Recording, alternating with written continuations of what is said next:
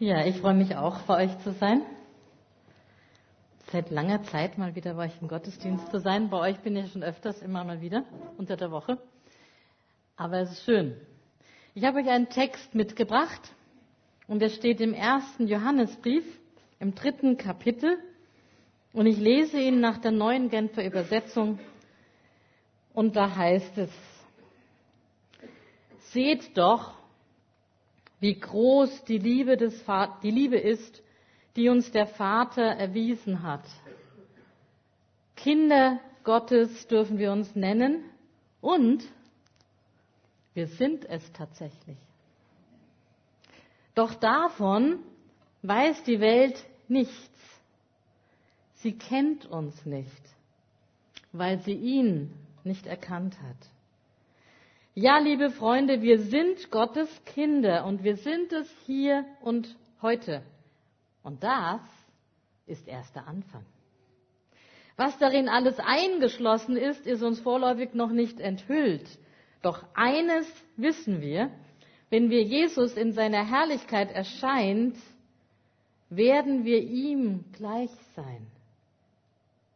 Denn dann werden wir ihn so sehen, wie er wirklich ist.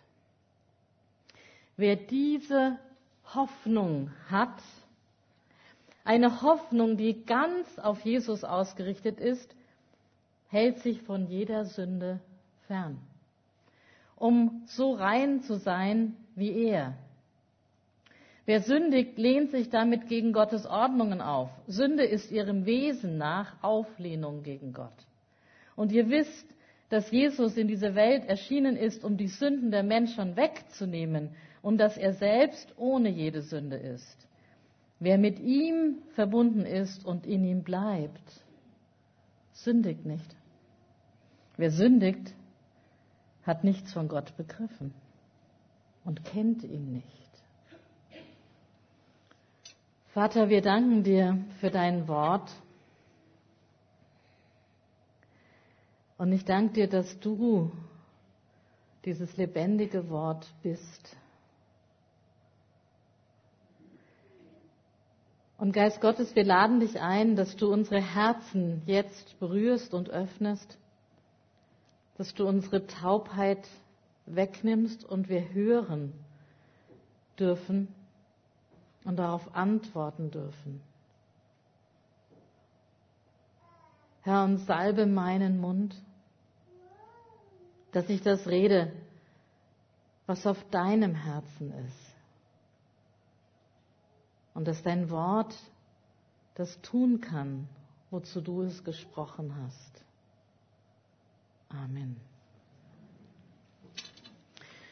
Das ist ja kein ganz leichter Text.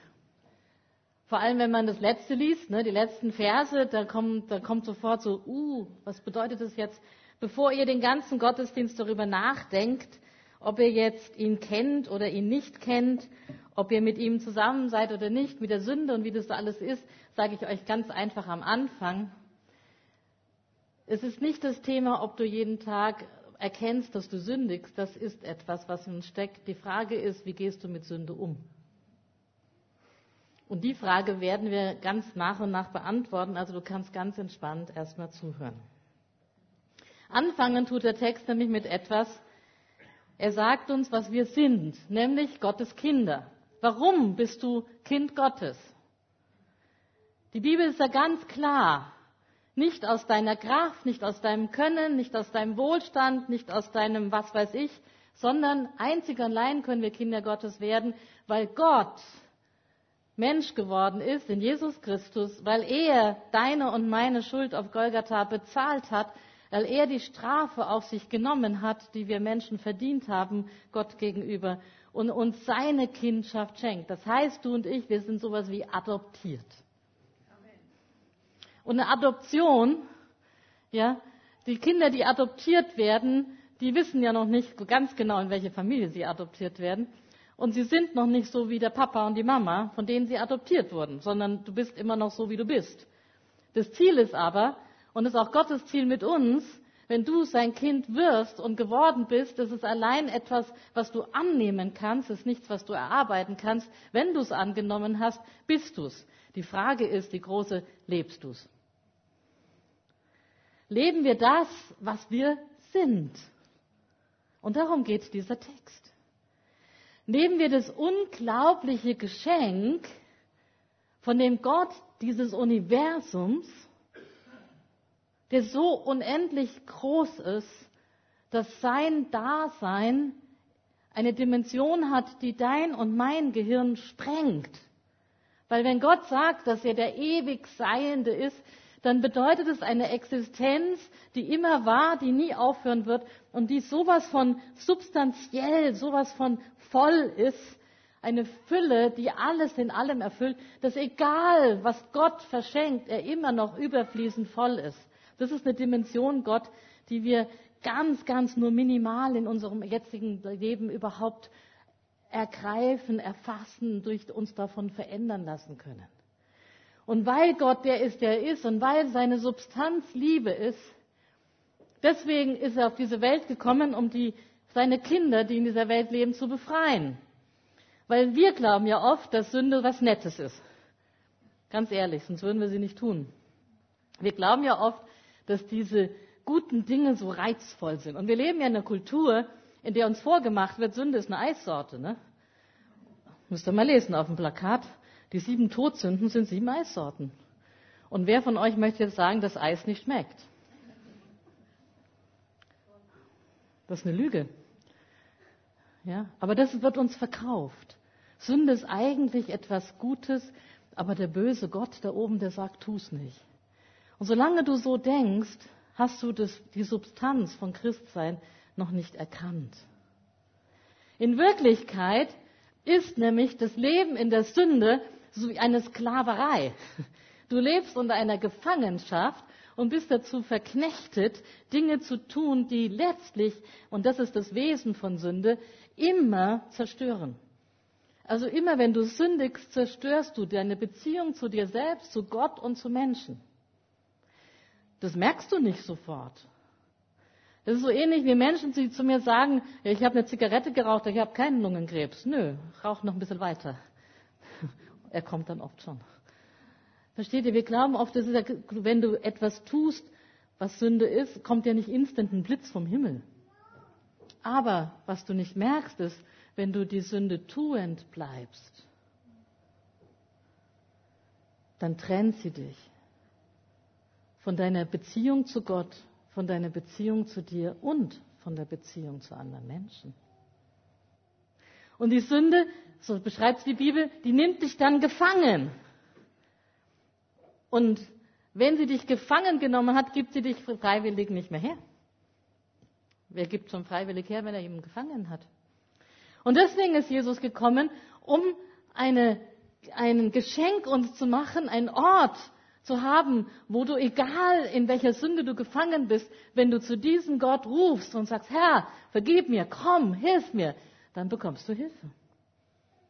Und das Ziel ist natürlich, dass du immer weniger in diesen Verstrickungen leben musst und immer mehr das wirst, wozu du berufen bist. Und unsere Berufung ist ja unglaublich, weil wenn wir diesen Text lesen, dann heißt es, wir, wir sind dazu berufen, einmal so zu sein wie er. Was heißt es, so zu werden wie Gott? Wenn du schon glaubst, dass du schon bist, dann darfst du gleich Buße tun. Dann kennst du dich nämlich noch nicht. Aber so zu werden wie er heißt, immer tiefer von seinem Wesen der Liebe, der Wahrheit, der Gnade, der Reinheit, der vollkommenen Güte durchdrungen zu sein und darin gehen, leben, wandeln zu können. Wir alle wissen, dass wir von Gott, wir haben es ja gerade gesungen, oder? Wir sind geliebt. Ich sage oft zu meinen Klienten, ich bin ja von einem meiner Hauptberufe Seelsorger, sage ich oft, dass wenn du da oben weißt, dass du geliebt bist, aber da unten es nicht hast, dann lebst du nur eine Theorie. Aber stell dir mal vor, es wäre wahr. Habt ihr euch mal überlegt, das wäre wahr. Und ihr würdet am Morgen, wenn ihr, bevor ihr aufsteht, euch bewusst machen, dass der Vater im Himmel, das ist immerhin Big Boss XXL Liga, gibt es keine Liga oben drüber, an deinem Bett sitzt und sagt Guten Morgen. Ich freue mich über dich. Und du sagst, ich mich nicht, ich muss heute aufstehen. Und Gott zieht dir die Decke weg und sagt, ich freue mich trotzdem über dich. Und stell dir vor, du würdest dem Raum geben. Und du würdest in deinem Leben dieser Wahrheit, wie sehr du geliebt bist, immer tiefer vertrauen. Du würdest anders leben. Darum geht's. Als jemand zu leben, der geliebt ist. 24 Stunden. Egal, was du tust. Und wenn ich das ganz tief in meinem Leben Raum habe und wenn ich sehe, dass mein Vater im Himmel, und das bedeutet doch, ihn zu erkennen, ihm gleich zu werden, bedeutet zu begreifen, da gibt es einen Gott, der ist vollkommene Liebe. Das heißt, Gott liebt den Vater, den Sohn, der Heilige Geist sind drei Personen, die einander so sehr lieben und so sehr groß machen, dass sie nie was dabei verlieren. Und du, wenn du in diese Mitte dieser Liebe hinein darfst, dann erlebst du eine Gegenwart, die ist wesentlich tiefer, höher, breiter und länger als alles, was Menschen auf dieser Welt dir schenken können. Und da hinein bist du berufen, verwandelt zu werden. Wow. Ist doch cool, oder? Warum machen wir es nicht? Warum leben wir so oft nicht? Weil unser Text sagt, wenn du diese Hoffnung hast, eine Hoffnung, die ganz auf Jesus ausgerichtet ist, dann hältst du dich von jeder Sünde fern. Das heißt, die Frage ist, warum haben wir nicht diese Hoffnung? Und was raubt dir diese Hoffnung? Und Hoffnung ist von ihrem Wesen her eine Haltung.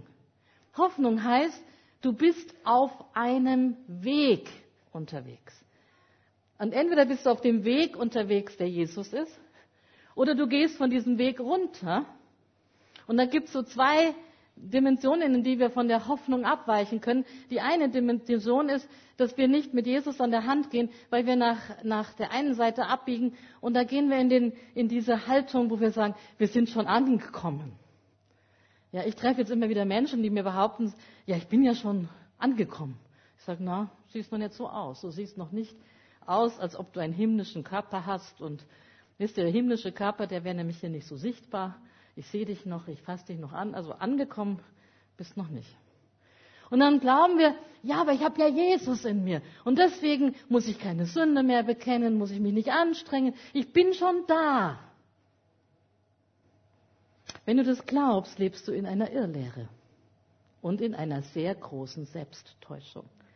Und wenn du in dieser Täuschung lebst, deine Umwelt wird es dir sehr klar kommunizieren, dass sie dich nicht so erleben. Dann musst du dich von ihnen trennen und auf deiner Insel weiterleben. Ja, du bist noch nicht da. Das ist eine Selbsttäuschung. Du bist noch nicht fertig. Hoffnung heißt, du bist auf einem Weg unterwegs mit Jesus. Und auf der anderen Seite von dem Weg kann man auch runterfallen. Und da fällt man dann in diesen Sumpf der Verzweiflung. Und da sitzt man da und sagt, ja, ich habe eh gewusst, das funktioniert bei mir nicht. Es funktioniert nur bei den Superheiligen, aber mir geht es nicht. Ja, ich habe eh gewusst, die Sünde und die Dinge, die mich im Griff haben, die sind sowieso viel stärker. Und du lebst in, diesem, in dieser Niederlage. Ab und zu gehst du ein bisschen zurück auf dem Weg, aber gehst immer wieder zurück und bleibst da sitzen und versinkst und versinkst und versinkst und versinkst. Was bedeutet es, Hoffnung zu haben? Hoffnung heißt, ich bin ein Mensch, der konstant unterwegs ist, Jesus anzuschauen. Das heißt, ich lese und meditiere sein Wort, weil sein Wort ist Leben. Sein Wort ist das, was mich verändert, wenn ich dem Raum gebe. Das heißt, ich muss all die Dinge, die in meinem Denken und Gewordensein drin sind, mit diesem Wort in Kontakt bringen, konfrontieren und davon verwandeln lassen. Und wenn ich auf dem Weg unterwegs bin, dann bin ich ein Mensch, der immer wieder Blickkontakt zu Jesus hat, der ihn anschaut. Schau doch mal ihn an, bevor du alle anderen anschaust. Du würdest nämlich ein bisschen netter ausschauen. Weil wenn du ihn anschaust, musst du dich einfach freuen, oder? Weil der Vater im Himmel freut sich darüber, dass es dich gibt. Und wisst ihr, Freude ist eine unglaubliche Lebensenergie. Freude ist nicht Glück, sondern Freude ist dieses Geschenk, dass es jemand gibt, der sagt, es ist sehr gut, dass es dich gibt. Und es bedeutet auch, dass ich übe, ihn anschauen zu bleiben, wenn es anfängt, schwierig zu werden. Und mein Lieblingsbeispiel dafür ist mein Special Friend Petrus. Ich liebe Petrus. Weil Petrus hat all die Dinge getan, die ich auch gerne getan hätte, wenn ich mit Jesus unterwegs gewesen wäre. Er hat immer die Fragen gefragt, die sonst keiner fragt. Und er hat die Dinge getan, wo alle anderen so gemacht haben. Und Petrus, erinnert euch an die Geschichte, alle Jünger sitzen im Boot, es ist Nacht, es ist Sturm, es ist Angst und es kommt ein Gespenst. Ja, ihr müsst die Bibel nicht so mit eurem ähm, Hirn lesen, ihr müsst die Bibel bildlich lesen. Das sind Geschichten, die da erzählt werden. Und ich habe mich mal oft in das Boot gesetzt und habe mir gedacht, bin nachts im Sturm, ich bin mir sicher, als die Jünger losgefahren sind, haben sie gedacht, endlich können wir was tun, was wir können. Es muss ziemlich hart gewesen, Jünger zu sein. Weil stell dir vor, du bist Fischer und jetzt sollst du ständig mit Leuten umgehen. Du sollst ständig irgendwas von Jesus denen bringen. Ständig fragen, das ist doch hart, oder? Das war eine jähe Berufsveränderung für die. Und jetzt sagt Jesus, geht Boot fahren. Die Jünger haben bestimmt alle gesagt, endlich Boot fahren. Ja, und dann fahren sie Boot und sie kommen in so, eine, so einen schwierigen Sturm, dass sie sagen, absaufen ist wahrscheinlich jetzt dran. Hm. Wisst ihr, dass gerade unsere Gaben Heiligung brauchen? Alles, was du glaubst, ohne Jesus zu können, braucht Weihe an Jesus. Das haben die Jünger da auch gelernt. Jedenfalls sind sie im Boot unterwegs und da kommt dieses Gespenst über den See. Die haben echt gedacht, da kommt ein Gespenst, steht in der Bibel. Ja, und sie haben gedacht, so, jetzt ganz aus, kommt die Geistererscheinung. Und dann sagt das Gespenst, ich bin's, Jesus. Jesus. Ich kann mir vorstellen, dass ganz viel Schweiß geflossen. Und Petrus? Jesus, der geht auf dem Wasser. Will ich auch. Ja. Und stell dir vor, ja, Petrus sagt, Herr, wenn du es bist, lass mich zu dir kommen. Und alle Jünger haben bestimmt gesagt, Petrus, bleib da. Und Petrus sagt, wenn Gott das sagt, geh ich. Und er geht. Und jetzt müsst ihr das Bild euch richtig gut mal anschauen. Warum kann Petrus auf dem Wasser gehen? Zwei Elemente. Gott hat gesprochen und er hat dem Wort vertraut. Also geh nie auf dem Wasser, wenn Gott nicht gesprochen hat. Du wirst absaufen. So, und er geht. Und ich, der mir Geschichten wirklich, ich liebe es, ich gehe gerne in Bibelgeschichten hinein. Und ich kann mir sehr gut vorstellen, was dann passiert ist. Das ist meine Vorstellung. Ich kann mir vorstellen, er geht auf Jesus zu und er geht. Und dahin sind ja noch seine Kumpels, ne? Und mir war fast sicher, dass er sich umgedreht hat und gesagt hat,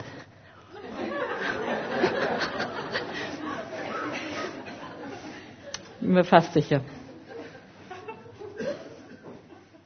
Und was ist passiert, als er sich umgedreht hat? Er hat nicht nur seine Jünger gesehen, was hat er denn noch gesehen? den Sturm. Mhm. Dann macht's plupp, plupp, plupp. Mhm. Was heißt in der Hoffnung leben? Was ist der Sturm in deinem Leben?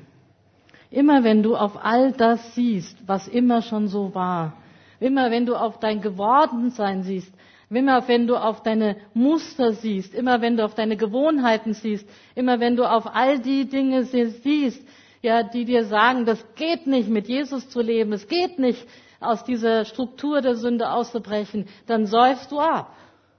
Genau wie Petrus. Der einzige Unterschied ist, dass wir dann oft nicht sagen, Herr, hilf mir, sondern wir saufen ab und verschwinden einfach eine Zeit. Und irgendwann tauchen wir dann wieder auf. Ich finde, es geht nicht darum, dass man nicht absäuft, es geht darum, schneller zu werden, zu schreien. Das ist Hoffnung. Und wenn du Hoffnung hast, die sich ganz auf Jesus aussieht, dass wenn du ein Mensch bist, in dem Christus immer mehr Gestalt gewinnt, in dem es immer mehr um ihn geht, dann wirst du begreifen, was Sünde eigentlich wirklich ist. Das Problem das unseres Thema mit der Sünde ist, dass wir sie noch nie so angeschaut hat, wie Gott sie sieht. Sünde ist nur attraktiv, wenn du sie als Mensch anschaust. Sie ist absolut hässlich, wenn du sie von Gottes Sicht anschaust. Weil von Gottes Sicht aus ist Sünde Bindung. Von Gottes Sicht ist Sünde wie ein Fraß. Ja, ich bezeichne Sünde als etwas, was den, das Leben aufisst. C.S. Lewis hat in seinem Buch Dienstanweisung an einen Unterteufel gesagt, ja, die Hölle ist eine Fressstation. Sie frisst Leben. Satan schafft kein Leben, er ernährt sich von uns. Das heißt, wenn ich Sünde als das sehe, was es ist, nämlich eine Krebs, die mein Inneres, meine Seele aufisst, wer von euch würde freiwillig sagen, darf ich bitte noch zehn Gramm mehr davon haben? Sünde hat nur die Kraft, weil ich nicht Jesus anschaue. Weil ich nicht erkenne, was es heißt, als sein Kind leben zu dürfen. Weil ich noch nicht begriffen habe, welche Freiheit es ist, wenn die Sünde auf zu sagen, sorry, ich bin zu kostbar für dich. Ich bin zu teuer erkauft, als dass ich dir mein Leben schenke. Erst wenn ich das begreife, dann begreife ich auch, was Sünde in ihrem Wesen nach unser Text sagt, sie ist Auflehnung gegen Gott. Wisst ihr, dass jede Sünde eigentlich Gott ins Gesicht spuckt? Sie sagt nämlich Gott, du bist, du reichst nicht. Sie sagt es. Sünde sagt zu Gott, du reichst nicht. Deine Liebe reicht nicht. Deine Gnade reicht nicht. Deswegen ist Sünde was viel Schlimmeres, als wir darunter verstehen. Sünde spuckt Gott ins Gesicht.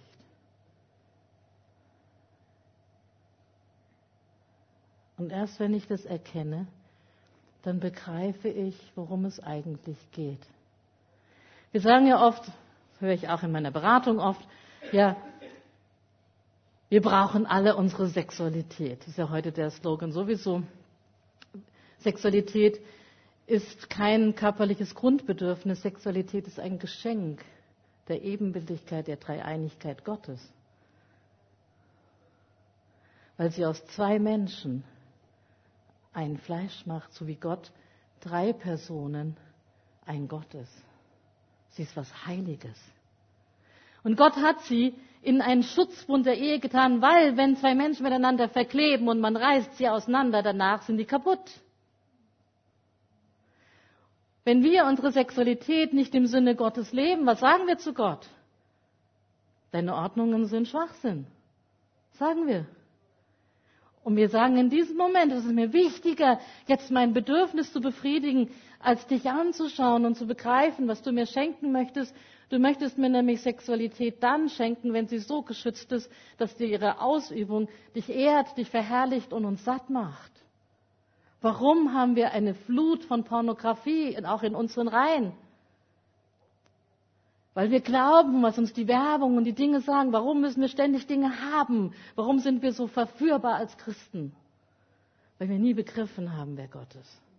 Viel zu wenig. Wisst du, wenn du anschaust, wer er ist, und wenn ich anfange, ihn zu erkennen, das heißt immer tiefer, zu begreifen, wer das ist, der mich so teuer erkauft und erlöst und befreit, dann merke ich, dass alle diese Sonderangebote nur ein Ziel haben, mich und den anderen zu zerstören. Das ist Sünde. Und deswegen kann unser Text sagen, wenn ich eine Hoffnung habe, die ganz auf Jesus ausgerichtet ist, dann halte ich mich von der Sünde fern. Wer hält sich fern? Ich. Ich trenne mich. Ja, das ist dann meine Freiheit. Ich kann sündigen, ich muss es aber nicht mehr. Weil, wenn die, wer sündigt, lehnt sich damit gegen Gottes Ordnungen auf. Jesus ist in dieser Welt erschienen, um die Sünden der Menschheit wegzunehmen, weil er selbst ohne jede Sünde ist. Und wer mit ihm verbunden ist und in ihm bleibt, sündigt nicht. Wer sündigt, hat nichts von Gott begriffen und kennt ihn nicht. Ich möchte uns Mut machen zu verstehen, was es bedeutet, Kind des Vaters zu sein. Es bedeutet nämlich, so satt zu sein in einer Liebe, die ewig ist, dass die Sünde, die mich verlockt, immer weniger Kraft hat. Es bedeutet, dass ich immer tiefer begreife, ich darf und kann Nein sagen, weil ein Größerer in mir lebt. Und ich darf das Gute, das Echte, das Wahre, das Freundliche immer mehr in mir Gestalt gewinnen lassen. Als Geschenk, was mir anvertraut ist.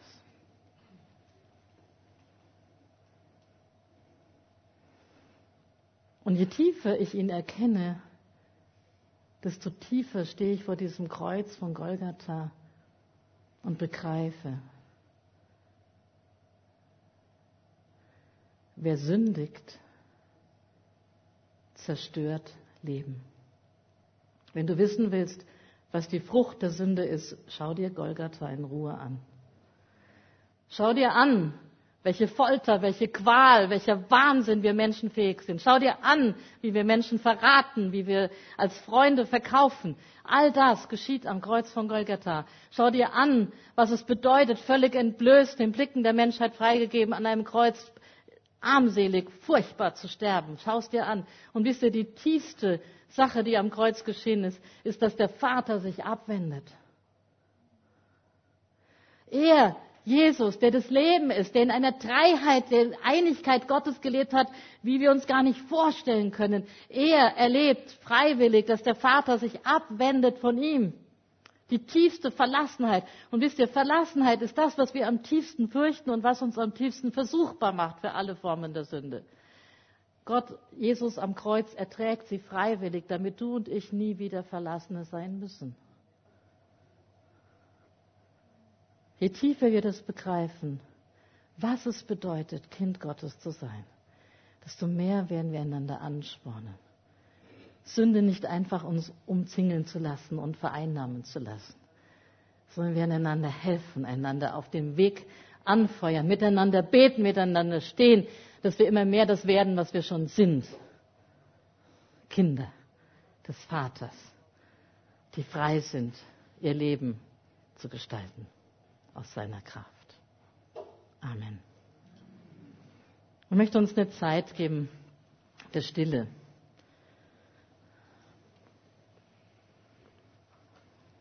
Eine Zeit, wo jeder von uns Gott eine Antwort geben darf. Und wenn du jetzt deinen Blick auf Jesus richtest und auf den Vater, und ihn anschaust. Und seine Freude darüber, dass du sein Kind bist, wenn du dieser Freude Raum gibst in dir.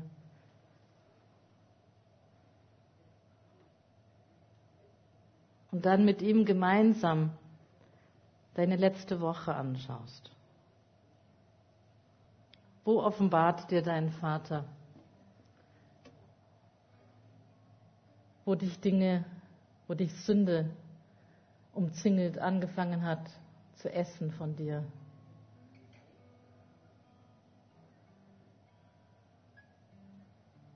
Und wo lädt er dich ein, diese Sünde beim Namen zu nennen, sie zu bekennen?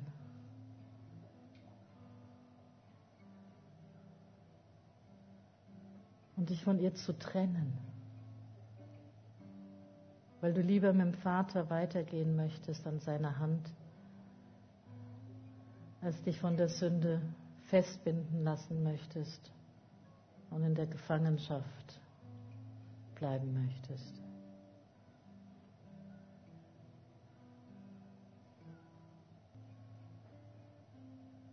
Und wenn du erkennst, was es ist in deinem Leben, was dich beraubt hat, das zu leben, was du bist, das Kind des Allerhöchsten. Dann möchte ich dich einladen, das in der Stille vor Gott zu bekennen. Aber wenn du merkst, dass du etwas bekannt hast, dann möchte ich dich einladen, dass du für dich aufstehst. Für dich selber. Als so ein Zeichen, ich trenne mich davon. Es kostet Mut, aber es ist manchmal sehr hilfreich.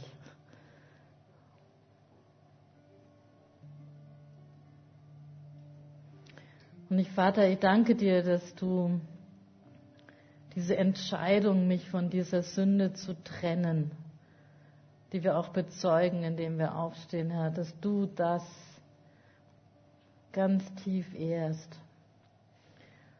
Und im Namen des Vaters und des Sohnes und des Heiligen Geistes spreche ich dir zu, dass dir diese Schuld vergeben ist, dass du frei bist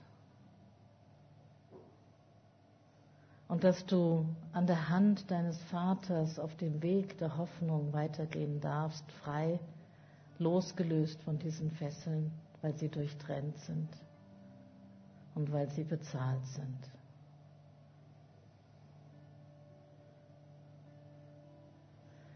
Herr, und so strecken wir uns aus nach dir. Und wir wollen lernen, dich viel mehr anzuschauen und viel mehr von dir durchdrungen zu leben. Viel mehr dir zu danken für das Geschenk, dass wir deine Kinder sind. Und viel mehr aus diesem Geliebtsein heraus unseren Alltag gestalten. Und so spreche ich euch zu, Seht doch, wie groß die Liebe ist, die uns der Vater erwiesen hat. Kinder Gottes dürfen wir uns nennen und wir sind es tatsächlich. Amen.